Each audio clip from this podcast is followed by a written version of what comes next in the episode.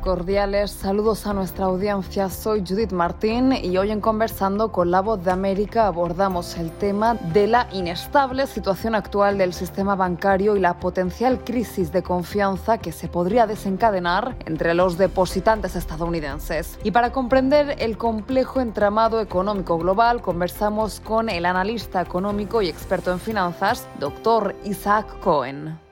La situación es la siguiente. El hecho de que se está tratando de controlar la inflación en Estados Unidos, apretando la política monetaria, aumentando la tasa de interés para hacer más caro el costo del dinero, empezó a afectar a algunos bancos regionales pues tenían algunas debilidades en sus operaciones. Y eso hizo que, por ejemplo, el, el, famoso banco de Silicon Valley, que se dedicaba muy especialmente a financiar nuevas compañías de tecnología, lo que se llama en inglés startups, pues tenía una situación difícil y la, el, el alza de la tasa de interés le afectó sus inversiones. De manera que era un banco que estaba vulnerable, es un banco de, de tamaño mediano y eso hizo que tuviera dificultades con sus cuentas, el Banco Central y las autoridades decidieron mejor intervenirlo para evitar el pánico y que fuera a haber contagio hacia otros bancos, de manera que fue una, una intervención específica. Luego vino la caída del Banco de Nueva York, el Signature Bank, que era un banco dedicado a criptomonedas. Y eso sabe usted que es muy especulativo, causa muchas uh, ansiedades, inquietudes,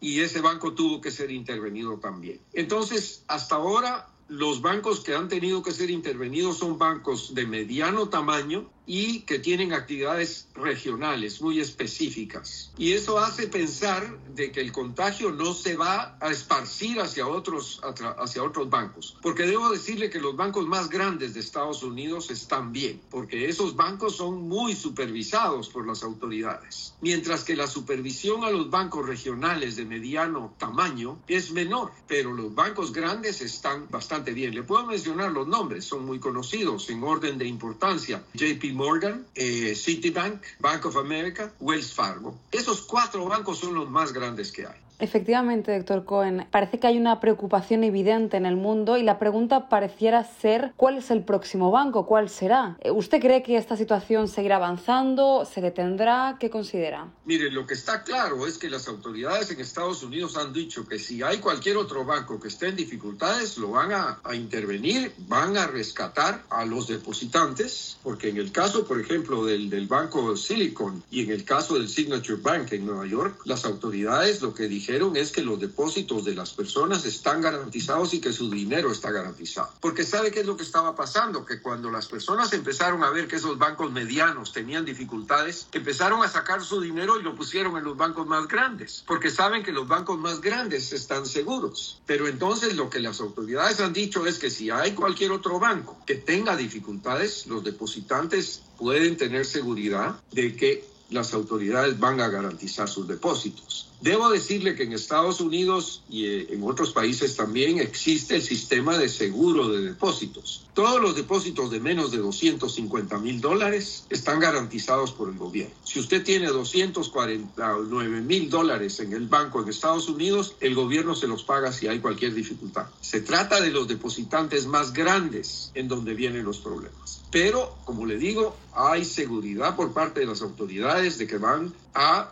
contribuir a que los depósitos de las personas no sean vulnerables en estos casos. Y esta semana, doctor Cohen, se produce la reunión de la Reserva Federal y la incógnita es si en un momento como este de incertidumbre el organismo mantendrá o no su política de elevar las tasas de interés. Bueno, comienza hoy. La reunión de la Reserva Federal comienza hoy, termina mañana, cuando se emite un comunicado a las 2 de la tarde informando cuál es la decisión del Comité de Mercado Abierto del Banco Central respecto a qué hacer con la política monetaria. Si va a seguir subiendo la tasa de interés o si la va a dejar como está o si va a empezar a bajar.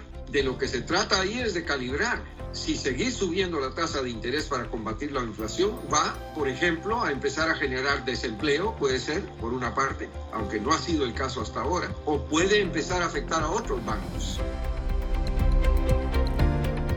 Era el exdirector de la CEPAL, el economista Isaac Cohen, exponiendo los motivos que provocaron el escenario financiero actual. Esto fue conversando con la voz de América.